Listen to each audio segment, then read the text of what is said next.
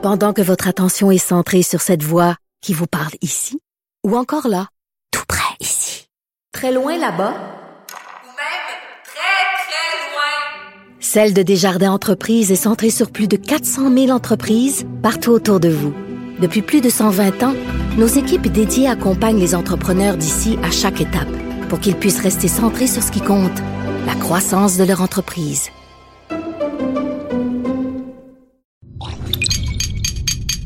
Cube Radio. Il connaît tous les dessous de la politique. L'économie, la santé, le transport. Antoine Robitaille. Là-haut sur la colline. Cube Radio.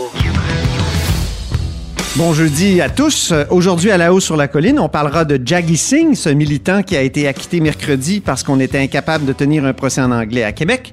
On en parle avec Guillaume Rousseau, juriste qui vient justement de publier un livre qui s'intitule Restaurer le français langue officielle. Ensuite, il sera question du séparatisme dans l'Ouest canadien avec l'historienne Valérie Lapointe-Gagnon qui enseigne et vit à Edmonton. Mais d'abord, mais d'abord, il y a un vadrouilleur avec nous en studio. Bonjour Patrick Belrose. Bonjour Antoine correspondant parlementaire euh, pour le Journal de Québec et le Journal euh, de Montréal. Euh, donc, Québec solidaire veut que la Caisse de dépôt se retire des hydrocarbures. Raconte-nous un peu cette prise de position. Oui, c'est une position que Québec solidaire avait déjà prise par le passé. on demande que, la Caisse de dépôt se retire complètement des hydrocarbures d'ici une dizaine d'années. Ce qui est intéressant, c'est que là, maintenant, euh, le parti fait cette demande alors qu'on s'apprête à changer de patron à la Caisse des dépôt. On sait que Michael Sebia doit quitter d'ici le début février. Le processus est en cours pour trouver un nouveau patron ou une nouvelle patronne. Euh, et surtout, euh, la demande arrive au lendemain d'une annonce faite par le grand groupe privé qui s'appelle BlackRock, fonds d'investissement, le plus grand fonds d'investissement privé au monde, qui a annoncé que d'ici le milieu de l'année 2020, donc l'année en cours, il sortira sortiront complètement du domaine des hydrocarbures. En fait, ils investiront plus dans les, euh, dans les entreprises ou des domaines où il y a plus que 25 d'hydrocarbures.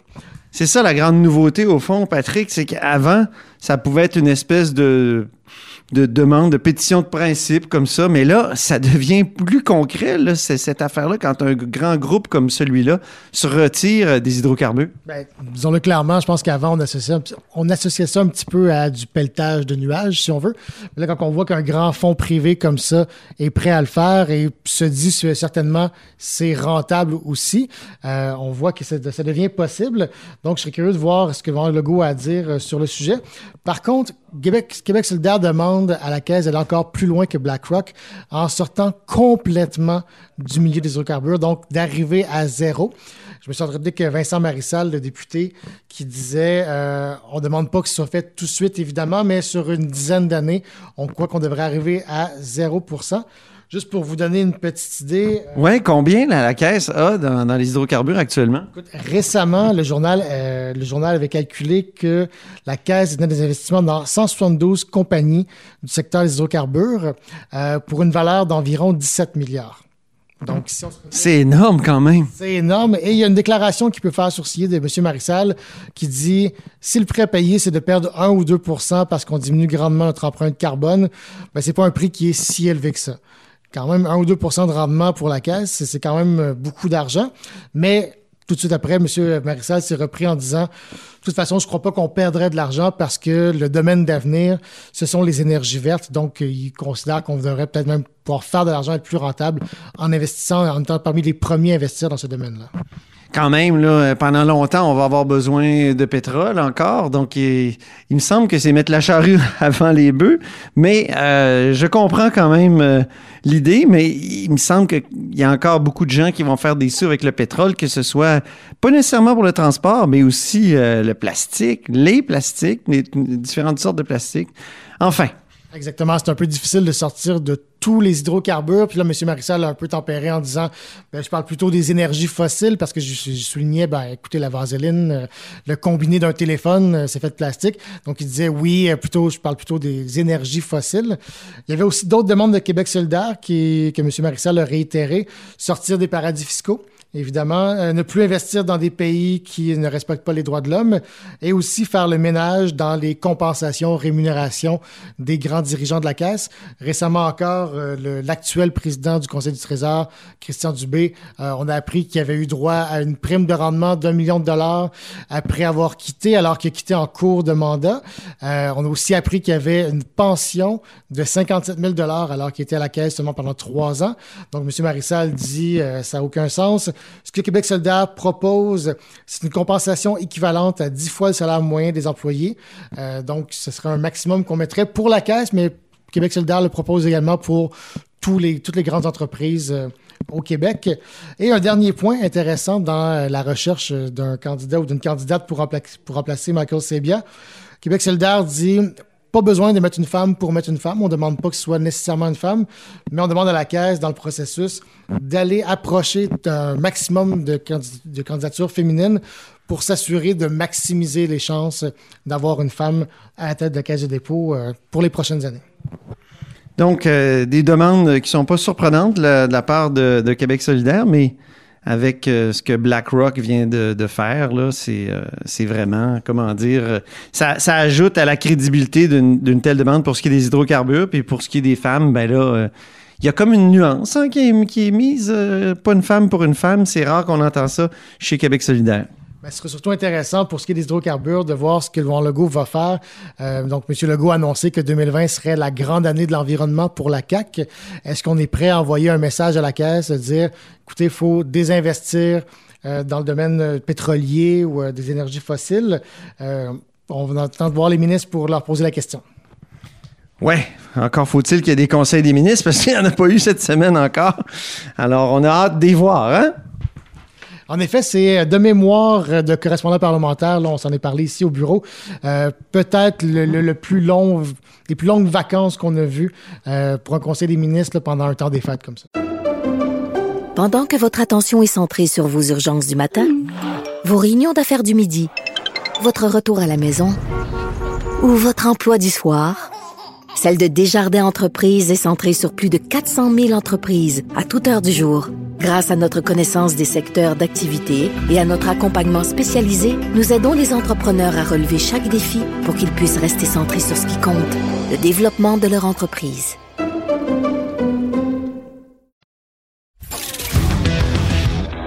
Là-haut sur la colline. Une entrée privilégiée dans le Parlement. Cube Radio. Au bout du fil à Sherbrooke, il y a Guillaume Rousseau, professeur à la faculté de droit de l'Université de Sherbrooke. Bonjour. Bonjour, bonjour. Alors, euh, vous publiez, Guillaume, euh, ces jours-ci, euh, l'ouvrage Restaurer le français langue officielle. Ben, la question me semble particulièrement d'actualité avec l'histoire du militant Jaggi Singh qui a été libéré mercredi de toutes les accusations par un juge en, raison justement de, de l'incapacité des procureurs de la ville de Québec de tenir procès en anglais. Comment comment t'interprètes cette affaire-là?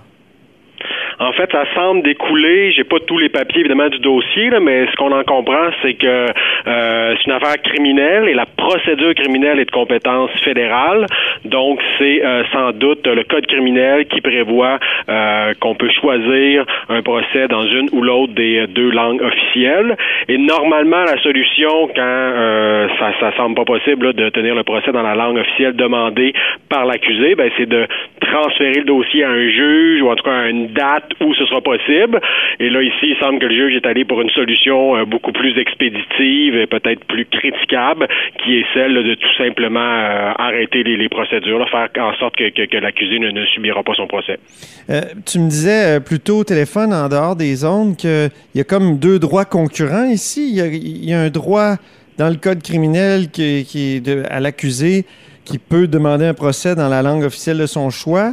Mais il y a aussi à l'article 133 de euh, la Constitution euh, de, 1867 la, la, possibilité pour le procureur de plaider dans la langue de son choix. Alors, est-ce qu'il est qu'il y a un droit qui l'emporte sur l'autre dans ce moment-là? Ben, ça semble être le cas. C'est-à-dire qu'il faut savoir que l'article 133 de la Constitution, ça vise le fédéral et le Québec, et donc pas les autres euh, provinces qui peuvent être sujets à des obligations semblables en vertu d'autres dispositions, mais comme tel, 133 les vise pas. Alors que le code criminel, évidemment, c'est toutes les provinces, tous les territoires. Alors, il y aurait peut-être, il y aurait peut-être là lieu de plaider que le Québec devrait être euh, traité différemment pour cette raison-là, en plus de toutes les raisons d'ordre euh, socio-démographique, donc le fait que le Québec a une responsabilité en termes de, promotion du français, alors que les autres provinces n'ont pas nécessairement de, de responsabilité de, de promouvoir l'anglais. Alors, pour différentes raisons, il y aurait peut-être moyen de effectivement de plaider que ben au Québec, on- un procureur a le droit de plaider en français euh, devant les tribunaux. Mais euh, il y a toute une jurisprudence qui vient avec entre autres l'arrêt Beaulac, qui vient essentiellement d'autres provinces et qui euh, mise plutôt qui met de l'avant les droits de l'accusé. Puis ici, ben c'est donc clairement les droits de l'accusé qui l'auront emporté sur euh, sur les droits du euh, du procureur québécois de plaider dans sa langue. Quoique le droit, ce droit-là a peut-être même pas été plaidé. Là. C'est- C'est même pas évident que les procureurs de la ville de Québec ont tant que ça essayé de, de, de s'opposer. On n'a pas les détails, mais en tout cas, euh, la question se pose. Mais là, il y a un danger d'impunité, c'est le mot que je cherchais, pour euh, les anglophones qui commettent des, euh, des forfaits dans la ville de Québec. Est-ce que. Pas seulement les anglophones. que- Ouais. Pardon? Pas seulement les anglophones, parce que le droit à un procès dans la langue officielle de son choix, un francophone peut décider qu'il veut son procès en, en anglais, un anglophone peut décider qu'il veut son procès en, en français là. Ah oui? Donc c'est pas, oui, oui, c'est pas, du- c'est pas, euh, pas aussi simple que ça. Bon, la- bon là, c'est au cas par cas, peut-être qu'un juge peut, peut- pourrait voir qu'il s'agit d'une ruse ou quoi, et là peut-être un- appliquer différemment le droit à l'espèce, mais d'un point de vue abstrait, théorique, tout le monde a droit à un procès dans, dans, dans l'une ou l'autre des langues officielles, puis on vous fera pas passer un test. Et dans le cas de l'arrêt Beaulac, justement, en Colombie-Britannique, le fameux arrêt qui a, qui a, qui a- consacré là, des droits linguistiques à cet égard-là, ben, c'était évident que M. Beaulac, il comprenait bien la- l'anglais, là, mais il demandait un procès en français, puis peut-être même qu'il comprenait mieux l'anglais que le français, mais il voulait quand même un procès en français. Donc, ça dépasse la question des, des- simplement des anglophones dans la région de Québec. Quelqu'un pourrait arriver, puis avoir un bon français, puis dire non, mais moi, je j'aime mieux ça en anglais, parce que je travaille en anglais, puis euh, je comprends mieux les, les mots techniques ou juridiques en anglais. Alors, ça l'ouvre la porte à toutes sortes de, de possibilités de moyens de défense liés à ça. Mais bon, en même temps, dans le cas de Québec, là, ce qu'on comprend, c'est qu'il y avait eu quand même des remises, puis ça faisait longtemps que ça traînait. Donc, on, on peut penser que dans d'autres cas, quelqu'un qui essaierait de plaider ça de manière plus hâtive dans un dossier probablement que ça fonctionnerait pas, mais quand même, ça l'ouvre la porte à un certain nombre de, euh, de dérapages possibles. C'est un mélange de, de Jordan. Ça pourrait être une sorte de Jordan juridique, euh, linguistique. Une espèce de Jordan Bolac, euh, une espèce de mélange, ouais. Exactement. Bon. euh, votre livre, par contre, il porte pas précisément sur cette question-là, mais indirectement, évidemment. Vous, c'est beaucoup, d'après ce que j'ai compris. le, livre s'intitule, je le rappelle, Restaurer le français, langue officielle. C'est beaucoup en réaction à cette requête du barreau. Et là, sans doute que les gens s'en souviennent pas, mais le barreau, euh, il y a deux ans, avait décidé que toutes les lois du Québec étaient illégales parce qu'elles avaient été mal traduites euh, en anglais, que la version anglaise. Et, et donc, il réclamait une co-rédaction Ouais. des, euh, des, des, des lois. Et euh, donc, c'était comme une bombe atomique juridique utilisée par le barreau pour faire bouger euh, les choses. Et là, vous, vous, vous répliquez dans, dans, dans ce livre-là, d'après ce que je comprends, sur le plan théorique, mais sur le plan pratique aussi. Oui, tout à fait. Donc, le barreau se basait sur une opinion juridique du, euh, du juge Bastarache qui disait si vos lois euh, québécoises, en ce cas-ci, sont pas comme les lois fédérales, c'est-à-dire co-rédigées, donc rédigées en même temps en français et en anglais, et qu'elles sont seulement traduites, parce que les lois québécoises sont rédigées en français, elles sont ensuite traduites en anglais. Si vous faites ça, tous vos lois sont, sont illégales, puis après ensuite les, les règlements qui en découlent, puis les institutions qui sont créées par les, par les lois. Donc, c'est presque tout le droit québécois qui se trouverait être invalide selon un ancien juge de la Cour suprême qui a fait une opinion juridique là-dessus, ce qui est quand même pas rien. Et là, finalement, suite à, à ça, ben, il y a eu une espèce d'entente où finalement, ce qu'on l'Assemblée nationale, la procureure générale, le barreau, ce qu'ils ont décidé, c'est qu'il y aurait une embauche de quelques traducteurs supplémentaires, de quelques juristes anglophones, mais qu'on continuerait de traduire les lois et en visant par ces embauches-là à améliorer la version euh, anglaise, mais il reste qu'on fait pas de la co-rédaction, donc au sens de l'opinion du juge Bastarache, les, lois québécoises seraient toujours inconstitutionnelles. Donc on voit bien que c'est pas euh, la solution qui a été trouvée n'est pas idéale. D'autant plus que le vrai problème que nous on soulève, c'est que en fait, c'est totalement illogique de dire à l'article 1 de la loi 101 le français la langue officielle, puis après ça de dire ben toutes nos lois sont bilingues, puis la version anglaise a la même valeur que la version française, puis elle peut même l'emporter sur la version française. Donc nous on fait vraiment une revue de tout ce qui s'écrit partout dans le monde. Puis partout dans le monde, on s'entend langue officielle, ça veut dire quoi? Ça veut dire langue de l'État, ça veut dire langue des, des lois d'abord et avant tout. Donc au Québec, on a une seule langue officielle le français, mais on a des lois bilingues, ça n'a pas de sens. Alors on propose une autre une solution à ça et aussi au problème soulevé par le barreau de la mauvaise traduction anglaise, qui est de dire en cas de conflit entre les deux versions, ben c'est la version française qui doit l'emporter. Il y a d'autres règles d'interprétation qui peuvent être appliquées, mais ultimement, la version française devrait l'emporter sur la version traduite en anglais pour différentes euh, raisons.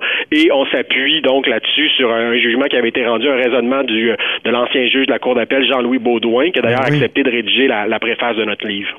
Ben oui, c'est un beau cas où je trouve le, Canada bilingue, sous couvert d'égalité, euh, nuit à la langue la plus faible, qui est le français, au fond, euh, au Canada. Est-ce que c'est... Parce qu'il veut toujours, euh, et ça c'est dans l'esprit de, Michel Bastarache, toujours mettre en symétrie le français et l'anglais. Il me semble que c'est ça qui marche pas.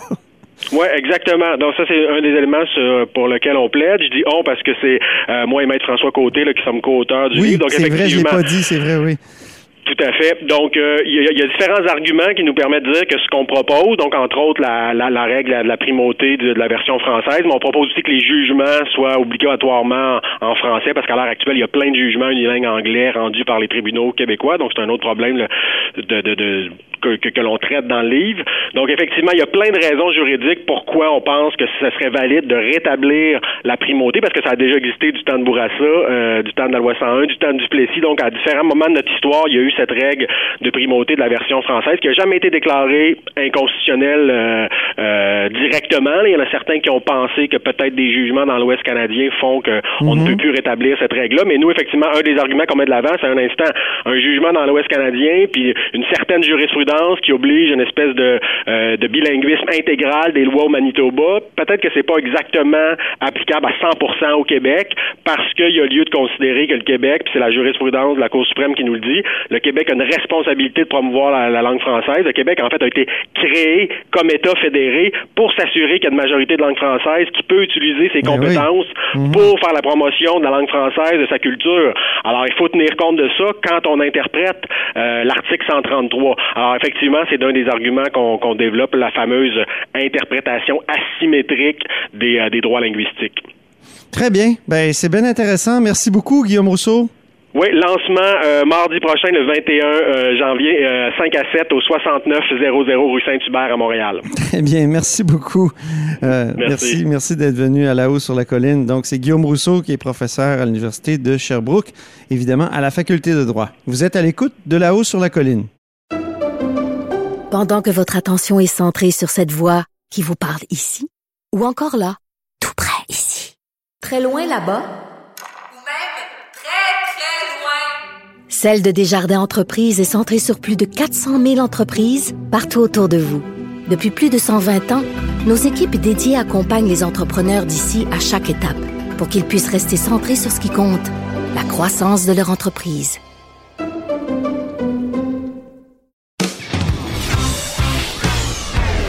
Là-haut sur la colline. La politique autrement dit. Cube Radio. Au bout du fil, il y a Valérie Lapointe-Gagnon. Bonjour. Bonjour. Professeur adjointe d'histoire à la faculté Saint-Jean de l'Université de l'Alberta à Edmonton. Et il fait froid là-bas aujourd'hui, hein? Oui, moins 45 avec le facteur vent, c'est épouvantable.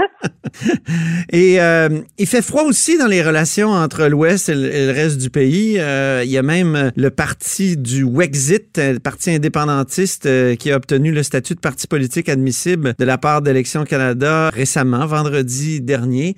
je voudrais savoir, est-ce que c'est un parti qui est important dans le, débat public là-bas euh, en Alberta?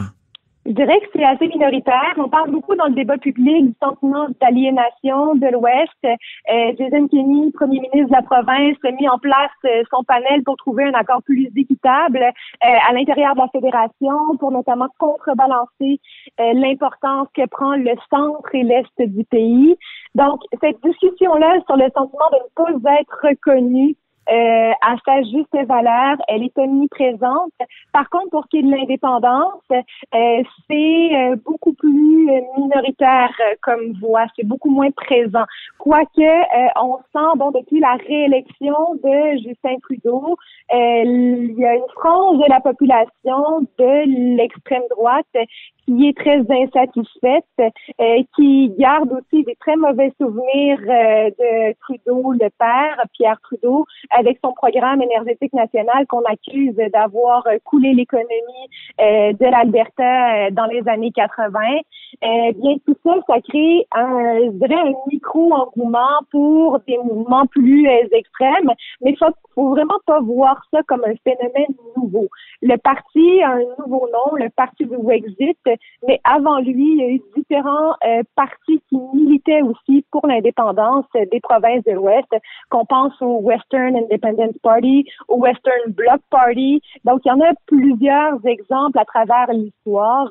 Et cette euh, comment dire, cette adhésion-là à l'idée de séparation de l'Ouest, elle est toujours plus circonstancielle et plus vive quand on a un gouvernement libéral à Ottawa.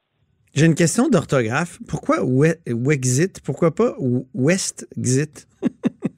Est-ce Je crois que c'est vraiment, euh, ça, ça, ça, se dit assez bien Brexit ou Wexit, maintenant le Mexit. Donc, euh, ça, ça c'est rentré dans le, le vocabulaire populaire. Donc, euh, c'est, euh, ça frappe l'imaginaire. Le, le Wexit, une contraction. Euh, Mhm.